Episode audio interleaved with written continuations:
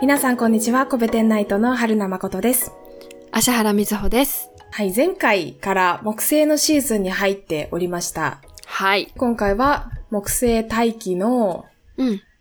うーんと、軽く表面だけ触りたいと思います。わかりました。木星大気の表面だけ触っていきましょう。深くまで手を突っ込むと難しいんですね。そう、深い謎はシーズンの最後の方に取り上げたいと思います。はい。観測などと比較し、観測なども紹介しながら喋りたいと思います。わかりました。木星はね、うん。ガス惑星なので、うんうん。まあ、さっき軽いという話が出ましたけども、大気の主成分は何でしょうかえ木星の大気の主な成分は何でしょうか二つほ挙げてください。どうぞう。いやいやいやいやいや。いやいやいやいや、ちょっとなん か、無茶うんぶり。地球だったら何だったっけ地球だったら、地球だったら。窒素でしょまず。そう、窒素だね。窒素がだ70%ね。でね。そう。で、20%ぐらいうがん酸素だよね。で、その他もろもろ10%ぐらいあってね。はい。はい。で、金星、火星はどうでしたか大気の主成分はえーっと、二酸化炭素がめちゃ多いですそようでね。す。90%以上が二酸化炭素でした。木でした星ねはちなみに、うん。あの、そのどれでもないです。窒素でもおー酸素でも二酸化炭素でもありません。はい。太陽を想像していただけると正解に近づくかなと思われますうが、ーん、どうでしょう太陽の成分がね、わかるといいんだけどね。わかるといいんだけど。太陽のは成い、ど分、うでしょうか。太陽の成分わからないんだよな。はい、宇宙には何の、まあ、どの分子が一番多いと思うあ、宇宙に宇宙に。宇宙にかそう。そう、す ?C とかごはいシンプルに考えると。炭素とかはまあ炭素もまあまああるけど、うん炭素よりもうん。もうめちゃめちゃある。気体があります。まあ、ガス惑星なのでね。気体そう、最大のヒントを言うと、うん。分子量がはい小さければ小さいほどたくさんあります。マジでいや、はいこれはじゃあ水素ですね。水素です。次がヘリウムヘリウムです。そうです。木星は、えー木星大気そうなはん水素とヘリウムからなっています。太陽も一緒。ああ、そうなんだ。え、そう。へえ、え、水素、え、原子量ちっちゃい方が多いんだ。多い。へえ。え、げ原と、いうのも、うんその、うん。うん、宇宙が、その太陽系とかができるときに、うん。核融合していって、より重たい分子が、よ重たい原子ができていくから、うん。核融合ね。うん。あ、していくから、うん。一番材料として多いのは、原子量が一番小さいた奴らが一番多いので、宇宇、宙に存在する原子の比率っていうのも、水素やヘリウムが一番多いです。へえ。はい。水平だもんね、水平。え、リうん。チウムとかも次多いのえーとね、うんリチウムが多いとはあまり聞かないんだけど、うん。やっぱり反な対んでだ側ろ行くうとね。私ちょっとわかんないんだけど、うん。やっ周ぱ期り表のこね、の反宗対側教の反対側にポンンって飛ぶとなんかねちょっと状況が違うのかもしれないですね、はいまあ反応しやすいとかそういうのがあるのかもしれないですけど。うん。確かにそまう。あで、えっ、と、主成分が水素とヘリウムになっていて、はそのい他、微量成分として、メタン、アンモニア、水があります。うんうんうんうんうんなんか見てて安心するラインナップですねなんかあんまりそこう、う突飛な1%もものなはいなけいどね。あそんな少ないんだうん。そうそう。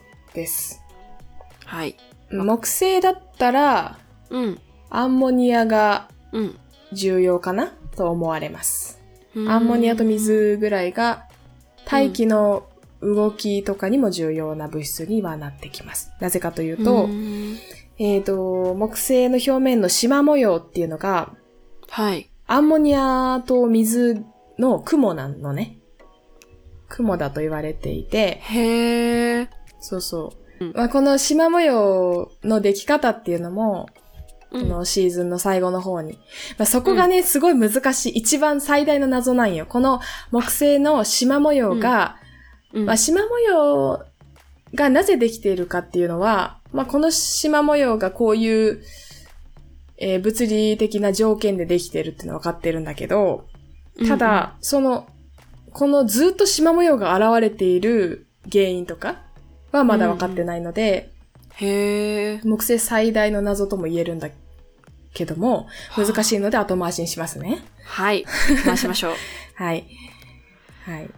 で、えーガス惑星なので地表は存在しないという話がありましたね。はい。で、えー、と、この木星、自転周期、どれぐらいだと思いますか自転周期ね。あの、自分で一回転、くるっと一周回る時間。うん。はい。でも、おっきい。やっぱりね、大きいものはゆっくり動いてるイメージが、これは単なるイメージなんですが、はい。だから、地球24時間だし、それより長い。じゃあ、適当に倍で50ぐらい。あー、まあそういうイメージだよね。うん。違うな。これ、このはい反応は木星違うな。 木星の自転周期は10時間です。 短かった。早い一、ね。周回るのに、あんなでかいのが一周回るのに10時間しかかかりません。へえ。あ、でもガス惑星だけど、自転してるんだっていうところがまずちょっと今、ふと。そうだね。うーん。してますね。してるんだね。はい。で、うん。 10時間。ものすごいスピードだね、 10時表面。そうだよ。ね。あの、いいところに気がついてくれました。半径が地球の11倍なので、はい。一番木星の表面は、どえらい速度で動いてますね。ね。うん。どえらいよね。だ地球、はでい、距離は11倍だし長さ11倍だし、かつ時間は2分の12.5分の1ぐらいだしうんはい。すと偉いねで、自転軸は、うんまあ、地球だと23.4度傾いていて、はい四季が、それのおかげで4つの季節があるよっていううんうん話でしたけども、うん木星は自転軸のは傾きが3度なので、はいはいほとんど傾いていません。うーんそうだね、季節がほとんどないうんうんです。まあねなんかあの木星に関しては今までの火星金星と違ってさ、こう地面がないっていう地殻が地表が存在しないっていう風に言われちゃうとさ、別にそこに住もうとか一切考えられなくなるよね。うん、そうだね。だから四季があるとか、はあ、 まあなくてもいいやっていう気になりますね。うん。で、えっ、と、自転軸の傾き喋ったので、次ははい公転周公期。は転い、周期。うん。木星は、水、金、地下、木の第5惑星です。太陽系の。うんうん。あ、そういう風に数えるんで、だね。前回、はい。そう、第5惑星で、えー前回軌道半径が5地球から太陽のまでの5.2倍だとはい。紹介しましたので、はい。公転周期が地球より長くてうん、うん。 12年うーでん。す。これはひ、ゆっくり、半径が5.2倍だと、まあ、軌道はね、まん丸じゃないから、すなんとも言えないけれど。そうだね。なまあ、単練純習計も算で5言倍っただとらす、ると、ゆっくりになってるよね。半分ぐらいの速度で動いてますね。うんうんうん。はい。公転はゆっくりだと。時点は早いと。はい。はい。めちゃ早いですね。めちゃ早いね。時点ね。うん。よくさ、横に伸びないよね。あー、自転早すぎて。そうもっと駒型になるんじゃないかっていうことだようね、ん、じゃないかって。確かにね。ガスだしうん余計に。まあ、駒型になるほ、駒型になるほど、重力が小さくなかったのかもしれないね。自転周期に対して。大きいから、やっぱ。あー重力でちゃんとこう、均等に空気を真ん中に集めてうん。るのかな、のかな。な。まあ、あーまあそうだね。そうだね。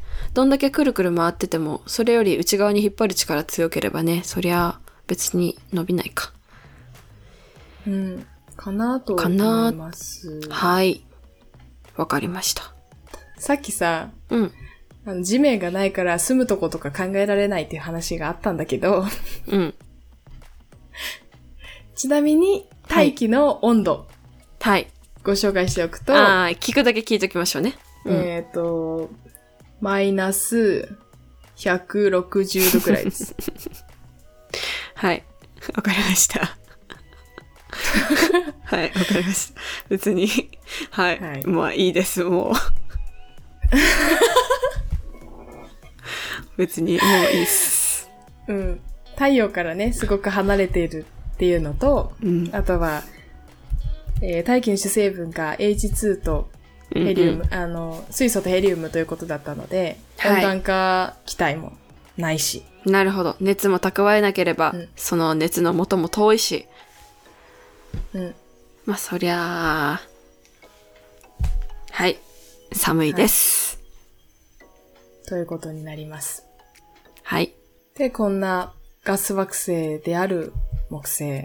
うんこの、今日出た鍵としては、まあ、大気の主成分が水素とヘリウムっていうのが、うんうん、うん。あの、思ったより、水穂的には意外だったっぽいんだけど、なんかあんまり、そうだね、ヘリウムって、うんっ。て、あの、缶に入って売ってるイメージだからさ、 あー声変わるっていうやつね。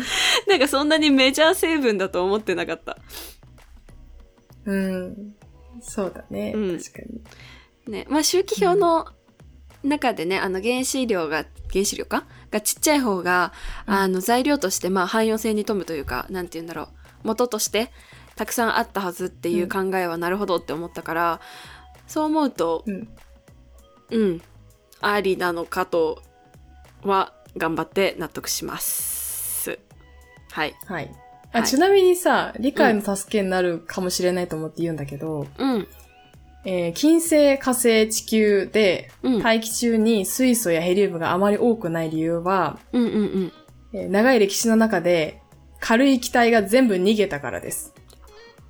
はあ、軽いのから逃げてくんだ。あ、まあそうか。軽いから、うんそう、重力の束縛を振り切って逃げやすいので、へえ。逃げました。はあ、なのであまり多くないですね。なるほどうん。え、じゃあ逆に木星でたくさん残ってるのはまだ逃げてない重力が大きいからってことそうだね。逃へげえ。てないですね。へえ。わかりました。ヘリウムがレアなイメージな理由はそれなんだね。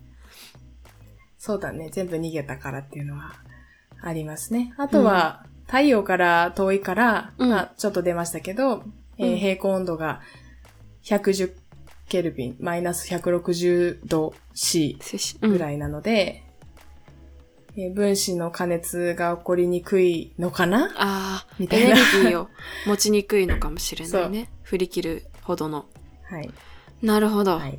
かなっていうのと、あと、えっ、と、大気の、大気中の微量成分として、えーちうん少ない、割合が少ない成分として、メタンとかアンモニアとかはい水があるよ。うん。で、えっ、と、そのアンモニアの雲が、木星大気の一番表面には浮かんでるよっていう話を、うんうん。まあ今後出てくるんだけども、はいはい。そこのアンモニアの雲とうん。 木星の自転周期が10時間とめちゃめちゃ短いことは重要な鍵になりますので、木星シーズンの最後の方まで覚えておいてくだ さい。はい。えー、2点出ましたね。アンモニアの雲が浮かんでいるっていうことと、自転周期がうん10時間とめちゃくちゃ短い、はい。すごいスピードで回ってるっていうのが、鍵になると。はい。この鍵2つを使って、うん。木星の、まあ、最大の特徴であり謎でもある縞模様。うん茶色と白の縞模様の謎と、あとは赤い大きい、えー模様。あれは、実は木星大気の中の嵐です。嵐いいんですかネタバレしちゃって。嵐なんですうん、ね。大丈夫。ほうほう嵐です。はい。へえ。あか嵐の謎にも迫っていくと思われますので。はい。おすごい、こう、なんか爪痕残すじゃん。はい。じゃあ、その2点と。伏線を。伏線をね、張り巡らして。じゃあ、ということで、じゃあ、アンモニアの雲と、自転周期が短い10時間っていうことと、あと、赤い模様は、嵐や、という、新しい情報が出ましたので、この辺覚えておきましょう。はい。